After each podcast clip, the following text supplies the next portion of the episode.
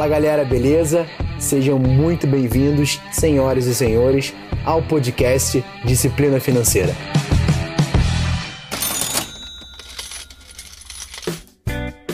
Aqui quem vos fala é Rafael Imediato e é um grande prazer tê-lo aqui comigo. Olha, de verdade, eu tô muito feliz de estar aqui com você.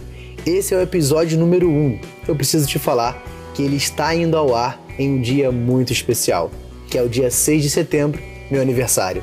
Eu não sei quando que você está ouvindo esse podcast, mas se for no próprio dia 6, olha, vai lá na minha página do Instagram, que é onde a gente tem a maior interação, e eu vou ficar muito feliz se você puder me dar os parabéns e também falar de tudo que você vai ouvir aqui hoje. Mas vamos lá. Hoje vai ser um episódio onde eu vou te contar o que você vai ouvir por aqui, o motivo pelo qual eu resolvi começar esse projeto e um pouco de quem é o cara por trás dessa voz. E é claro, já teremos o nosso primeiro conteúdo. Então te aconselho a ficar aqui até o fim, beleza?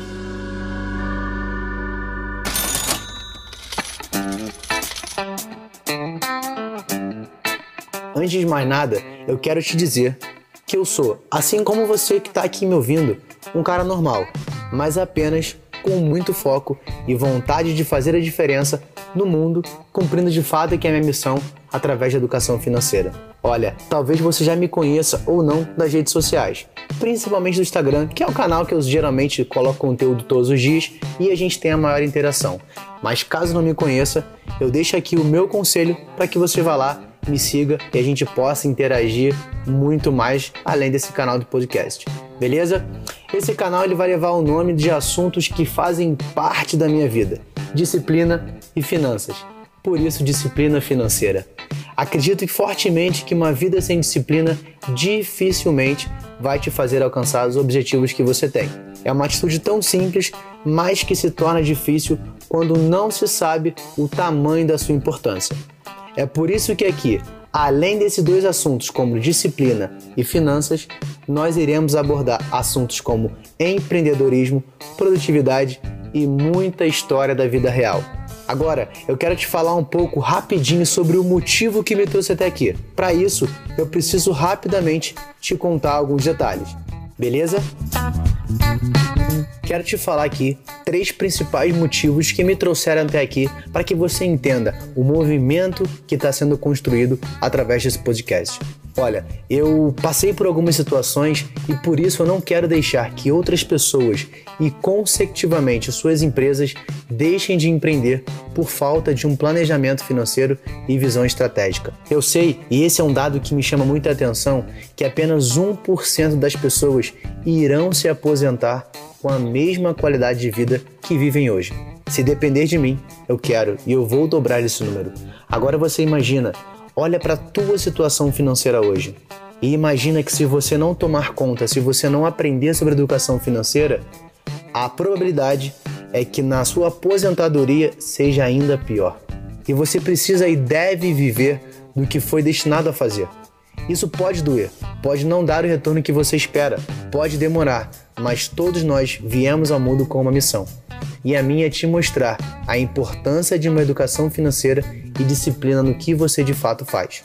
Além desses motivos, a minha percepção é que pela falta de informação entregue em nossas casas, por nossos familiares, nas escolas e até mesmo na universidade. Eu falo isso com uma certa propriedade, pois em cinco anos de engenharia eu nunca ouvi sobre educação financeira e principalmente sobre planejamento financeiro pessoal.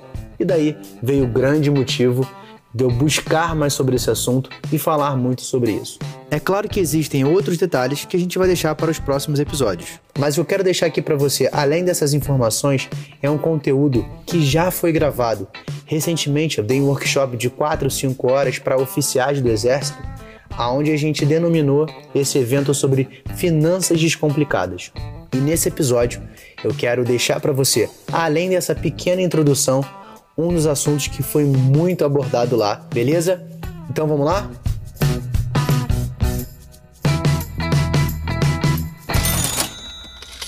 A gente dentro da nossa vida a gente tem três sinais muito importantes, né? A gente tem a nossa fase de sinal vermelho. Não sei quantos estão aqui, não precisa se prontificar, não sei o que queira, mas são os endividados.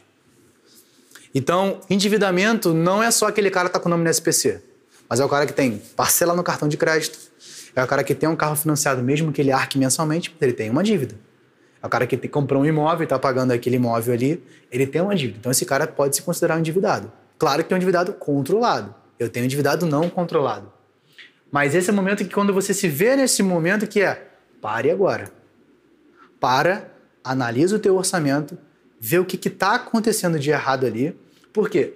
Dívida não se paga somente com dinheiro. Dívida se paga com comportamento. O nosso dinheiro é totalmente atrelado ao nosso comportamento. Então, muitas pessoas que. Eu já fiz algumas pesquisas, até na minha própria rede social. Ah, pô, por que, que você está endividado? A pessoa falava, beleza. Por que, que você quer sair da dívida? Porra, para fazer um novo parcelamento, porra.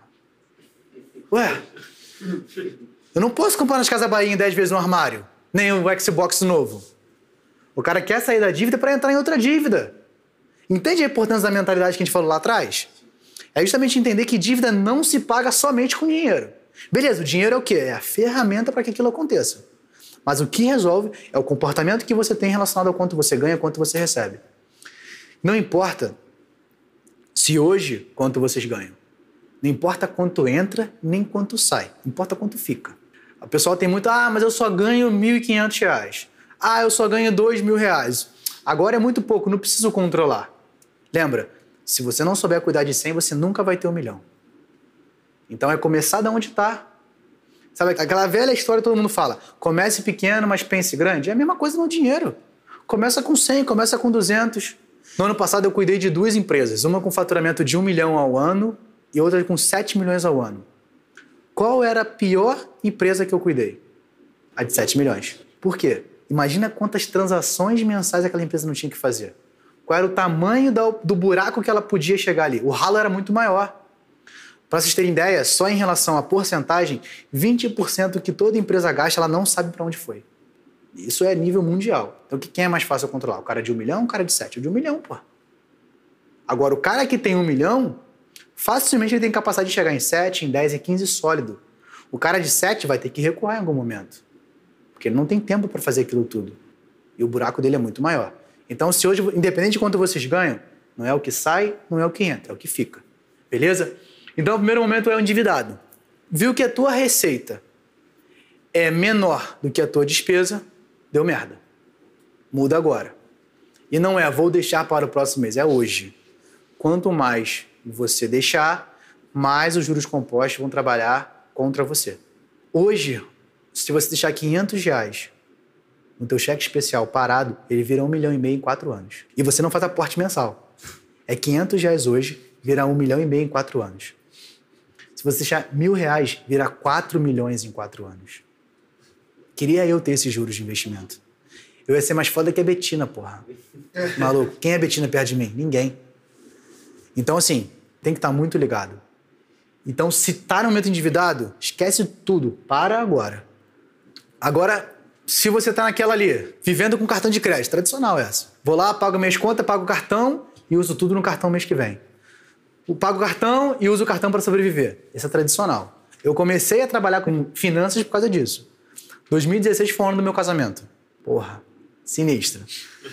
É, pesado. E só para acertar a história, a gente estava num momento financeiro que a empresa que a gente trabalhava não estava bem. Então a gente resolveu casar, tudo certinho, bah, vamos casar. Meu sogro ajudou, enfim. Mas a nossa parte, a nossa empresa não estava pagando a gente. E eu lembro que nessa época eu tinha meu cartão de crédito com limite 10 vezes maior que o meu salário. Muito alto meu limite. Só que eu cagava. Ah, meu tio quer o cartão? Usa. Ah, quem quer o cartão? Usa. Todo mundo ia usando. Quando chegou perto do casamento, eu tinha que pagar a foto e filmagem. Faltando três meses, um dos cartões com limite mais alto, a pessoa me virou assim: pô, Rafael, não vou conseguir pagar. E agora, o que eu faço? Porque eu ia pagar foto e filmagem no cartão. Aí negociou o cartão, beleza. Negociou, parcelou. Faltando 25 dias para o casamento, eu lembro até hoje, eu estava dirigindo o carro que depois teve que vender para pagar. Tava na reserva, aqui na Barra Recreio. Aí o cara, ó, oh, Rafael, paguei o cartão ontem, já liberou hoje. Falei, show. Liguei pro cara que fazia foto e filmagem, também era Rafael. Falei, Rafa, passa o cartão que agora tá tudo certo. Faltam 25 dias pro casamento. Desliguei, felizão no carro, pá. Aí ele me ligou. Rafa, não passou. Falei, impossível, cara, tá pago. Ele, pô, mas não autorizou. Se não me engano, era 12 mil, a foto e filmagem.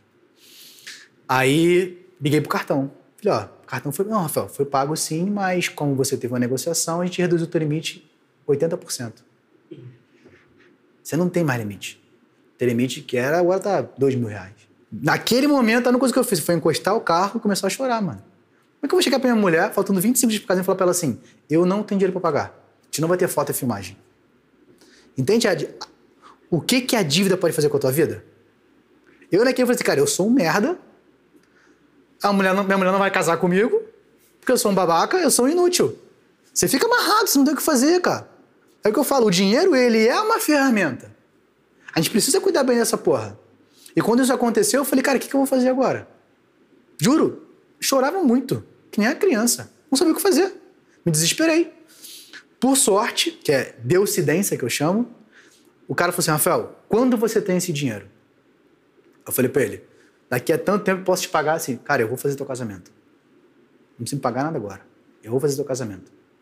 Só que eu ainda tinha um casamento para pagar, uma parte. Dinheiro que ia entrar da empresa e não entrou. Foi que a gente vendeu o nosso carro. Então, assim, tudo isso aconteceu por falta de planejamento. E quando a gente se casou, falei assim: vai ser pior.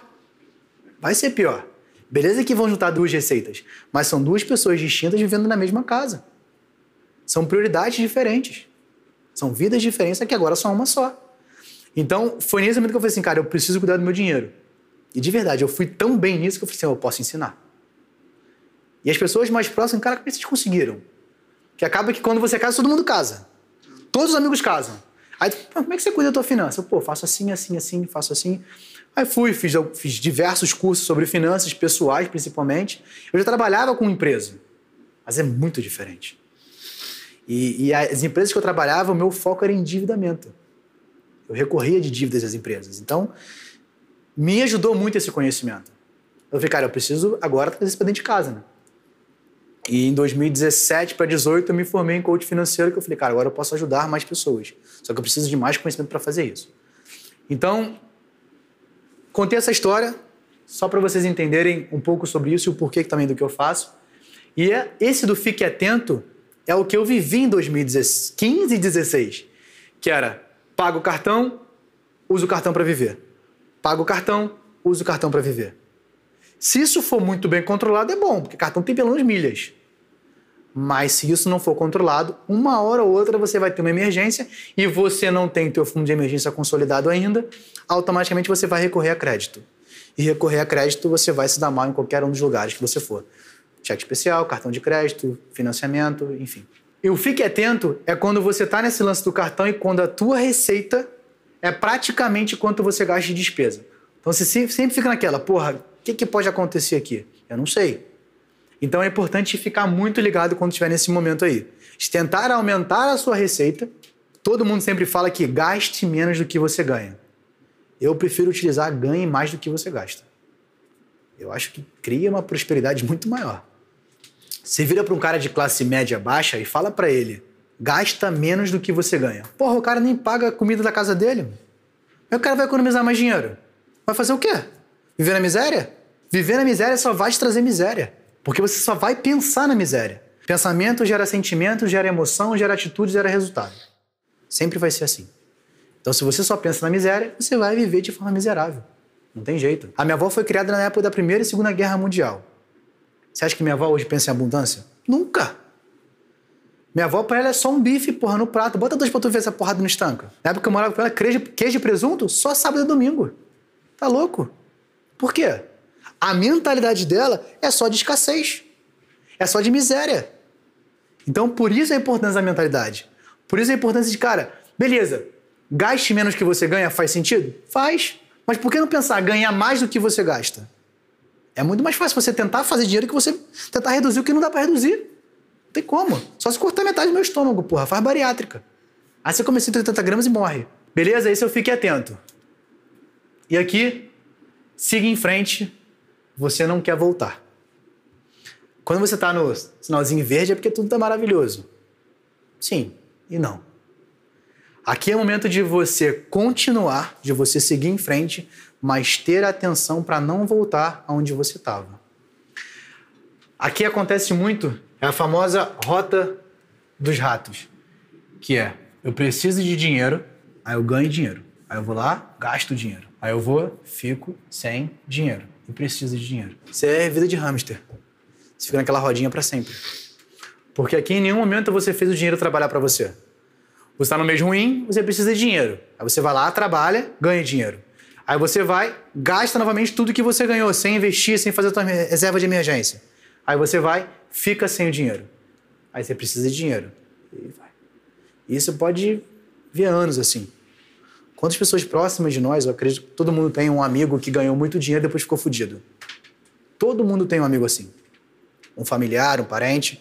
O cara tava precisando de dinheiro, porra, ganhou muito dinheiro, só que não controlou o planejamento financeiro dele, porque aqui, ó, bem aqui, tá o planejamento financeiro individual. O cara não tem, gasta todo o dinheiro sem pensar nas consequências, fica duro e precisa de mais dinheiro. Só que é desse ponto para esse ponto, o estilo de vida dele era um X. O cara ganhou dinheiro automaticamente, agora está em X na décima potência. O que, que ele fez? Comprou carro financiado, comprou casa, comprou casa de praia, porque o sonho de todo mundo é ter a casa de praia. Ele vai lá e compra casa de praia. Eu não estou dizendo que não deve comprar um carro. Deve comprar um carro. Mas eu tenho que entender qual é o momento certo para eu comprar um carro. A gente tem que aprender que oportunidades sempre vão existir, mas nem sempre são para vocês. O cara, quando está aqui, que ele ganha muito dinheiro, automaticamente ele não fez o planejamento financeiro dele, ele vai lá gasta com o que ele não pode ter. Entender que quando você sai do. tá com muita grana, porra, parabéns. Mas não passa para cá sem fazer o seu planejamento. E aqui, gente, você pode sim e você deve subir o seu nível de vida, o seu estilo de vida. Claro que você deve. Vem para cá. Melhorou? Não pula pro 10. Monta a tua reserva financeira. Porque a gente não sabe o dia de amanhã. A gente só sabe que amanhã um dia será nosso presente. Só isso. Agora amanhã não sei. Então por que não montar nossa reserva de emergência?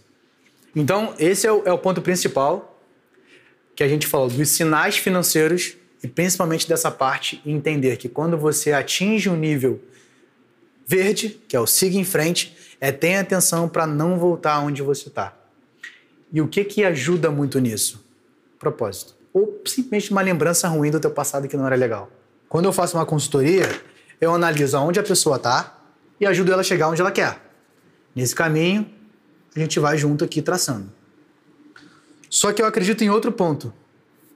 O ponto C é para quando estiver nesse caminho, a pessoa pensar que ela não quer voltar para o ponto C, que é um ponto ruim.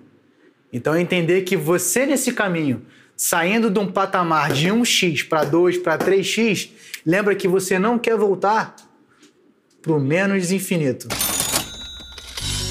Espero que você tenha gostado do conteúdo. Então não deixa de seguir aqui o canal e também de me seguir lá no Instagram, arroba.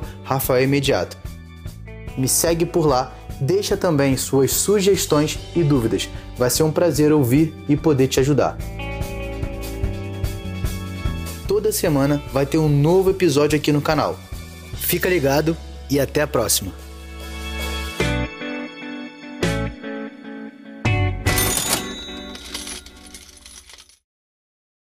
Este podcast foi editado por Felipe Mux